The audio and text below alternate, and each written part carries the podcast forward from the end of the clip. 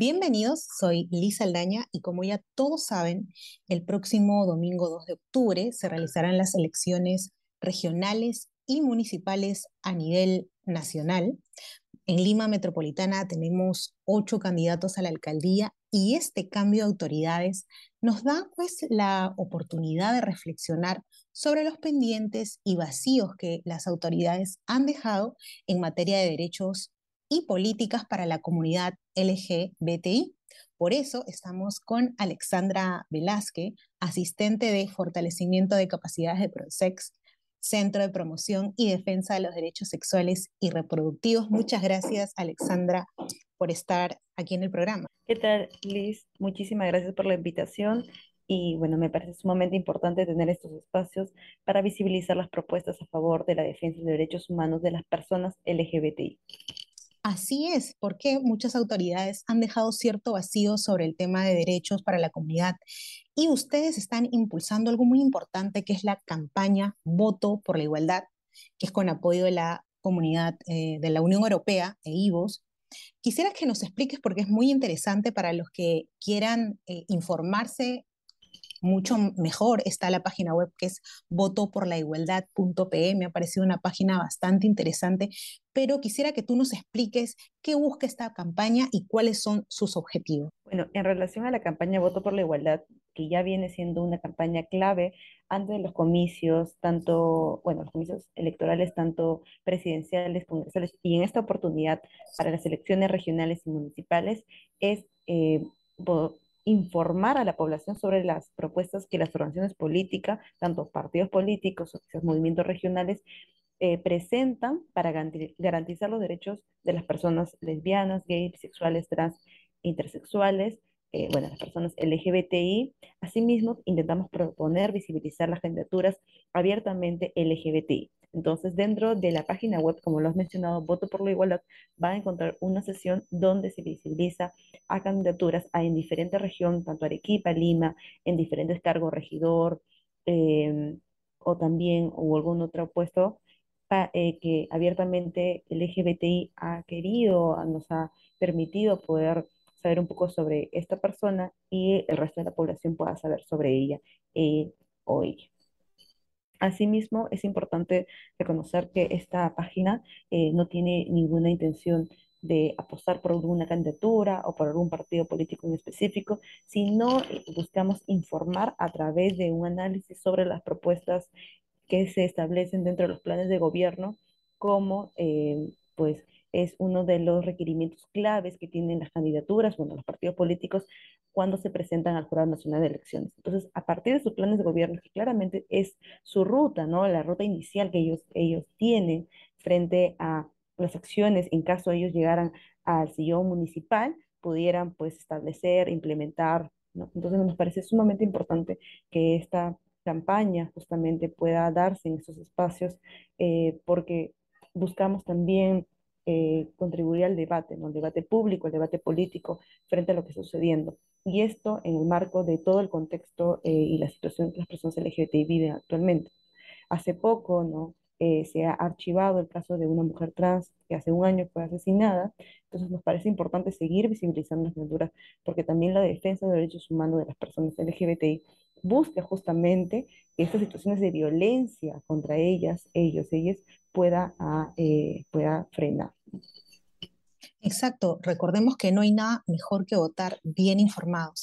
Y ahora quería decirte que, y, recordarles a todos los que nos están oyendo, que casi 1.7 millones de peruanos y peruanas pertenecen a la población LGBTI, ¿no es cierto?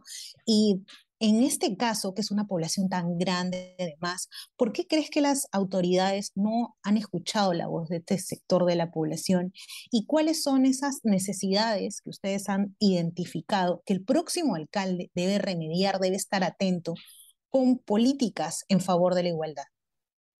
Bueno, en principio eh, sabemos que ya hace muchos años el reconocimiento y la visibilidad de los derechos humanos de las personas LGBT sigue siendo parte de la agenda eh, política pendiente que aún eh, las candidaturas, así como los políticos, no toman interés. No son muy, muy pocas personas las que realmente establecen líneas de acción, estrategias de incidencia u otro eh, mecanismo para seguir fortaleciendo las bases normativas o el trabajo con las personas LGTBI a favor de la defensa de sus derechos.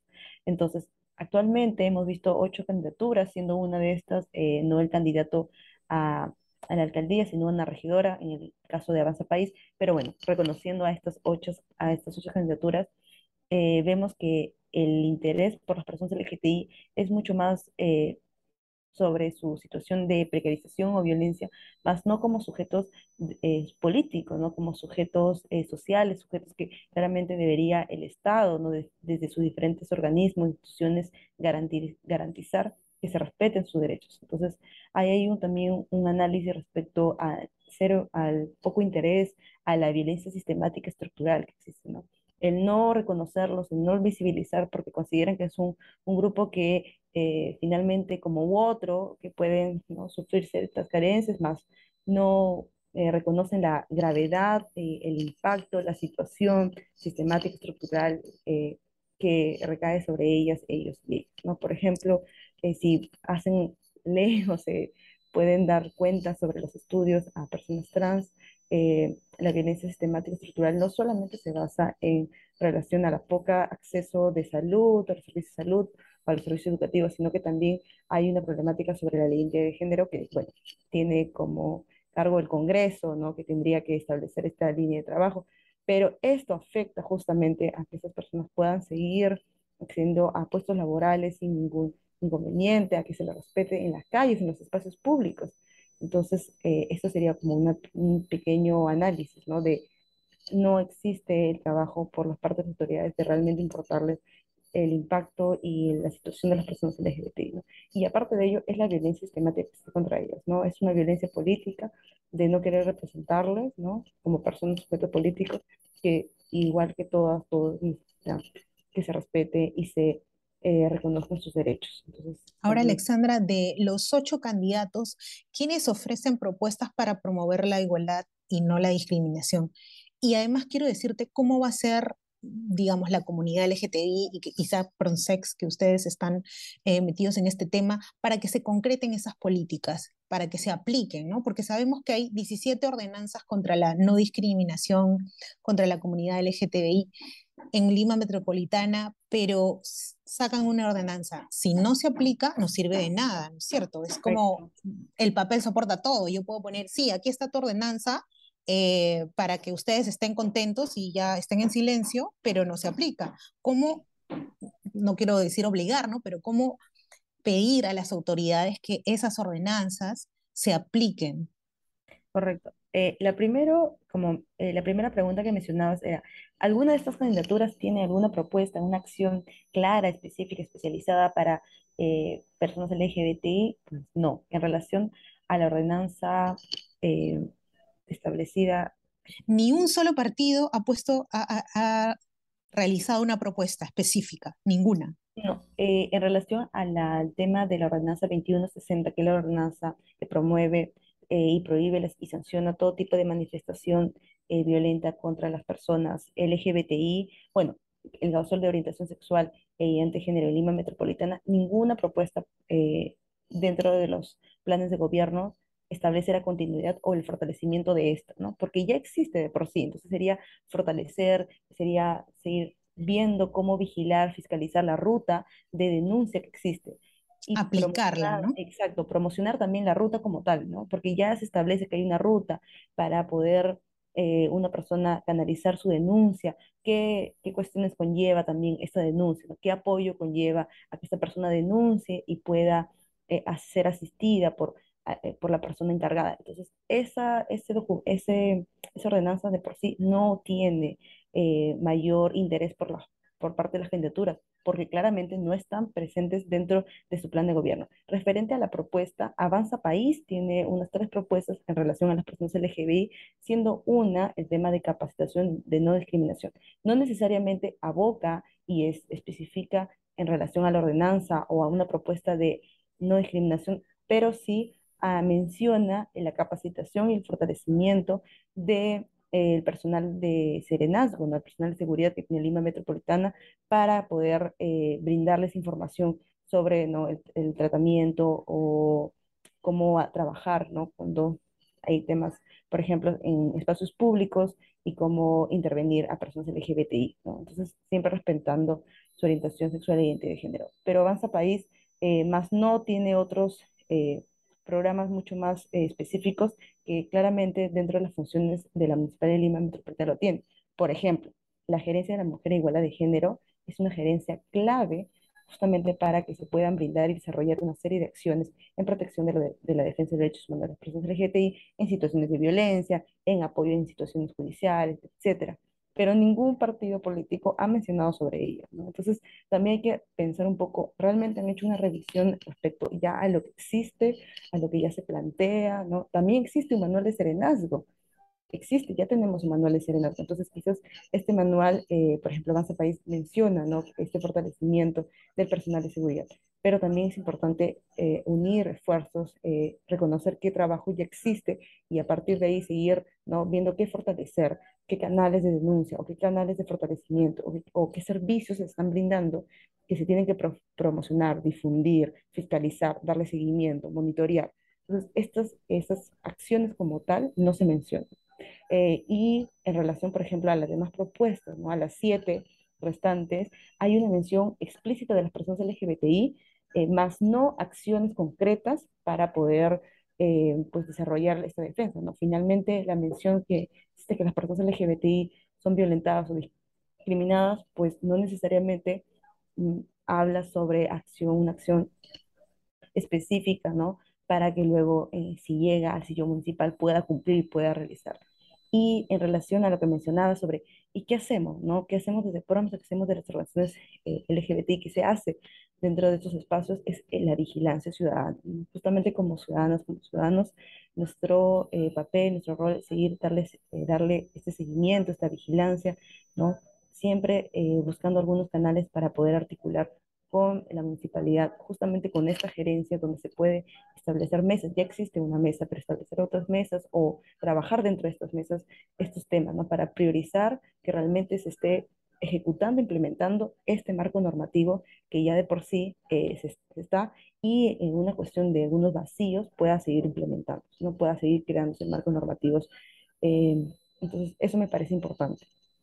Claro, hay que hacer un llamado desde aquí a las demás organizaciones políticas, a Somos Perú, a Renovación Popular, eh, Partido Frente de la Esperanza, a Juntos por el Perú, Podemos, Perú Libre, Alianza por el Progreso, para que abran los ojos y es una comunidad que necesita apoyo, que necesita además que se cumplan los derechos, porque los derechos están para todos, no solo para un grupo de la sociedad. Y algo que te quería comentar y que me ha parecido también muy bonito, porque es importante sentirse representados, ¿no? Y por eso la campaña Voto por la Igualdad presenta las candidaturas LGTI, eh, que es algo novedoso, que es algo muy interesante para quienes desean votar de forma informada, ¿no es cierto?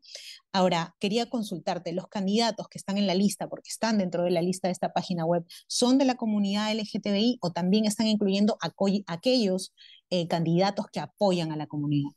No, son personas que abiertamente se consideran parte de las personas LGBTI, entonces han dado su autorización para eh, ser parte de esta campaña. Nos parece importante visibilizar, ya que la representación de las personas LGBTI suele ser eh, a veces muy, muy, muy difícil de poder encontrar, ya que justamente toda esta violencia los obliga muchas veces o los obliga muchas veces a no presentarse, a no continuar con las campañas. Entonces nos parece clave también que este espacio sea poder visibilizar sus candidaturas.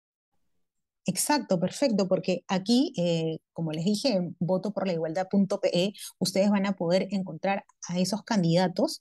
Quiero nombrarlos nada más para que la gente ya entre a la página y los vaya conociendo y vaya conociendo sus propuestas y vaya buscando también por Instagram. Y uno tiene que informarse para poder hacer un voto responsable. Está eh, Ronald Soberón Vizcarra, que va por la región Barranca. Él está postulando al cargo de consejero regional. También está Carla Paloma Cayani, ella es de el Partido Movimiento Regional Arequipa, también postula para consejera regional en Arequipa, Alejandro Evangelista Dineo, él es de la región de, es de Comas y está postulando por, em, para regidor, ¿no? Con el movimiento Avanza País, Manuel González Santos, por el Callao, él está postulando a gobernador regional, y Walter Pinedo, que él está postulando al cargo de regidor distrital por el Partido Morado. Así que felicitamos a, esta página web, también a Prosex, por todo el apoyo que está dando a esta página y a esta campaña que es muy, muy importante. ¿No es cierto? Sí, totalmente. Creo que es importante seguir visibilizando eh, y seguir brindando también la información para que la población esté informada. Agradecemos entonces tu presencia, Alexandra, eh, en el programa. Recuerden a todos, si alguien gana un derecho, tú no pierdes los tuyos, así que no temas. Bueno, muchísimas gracias por haber estado en el programa y con nosotros será hasta la próxima semana. Chao, chao. Gracias.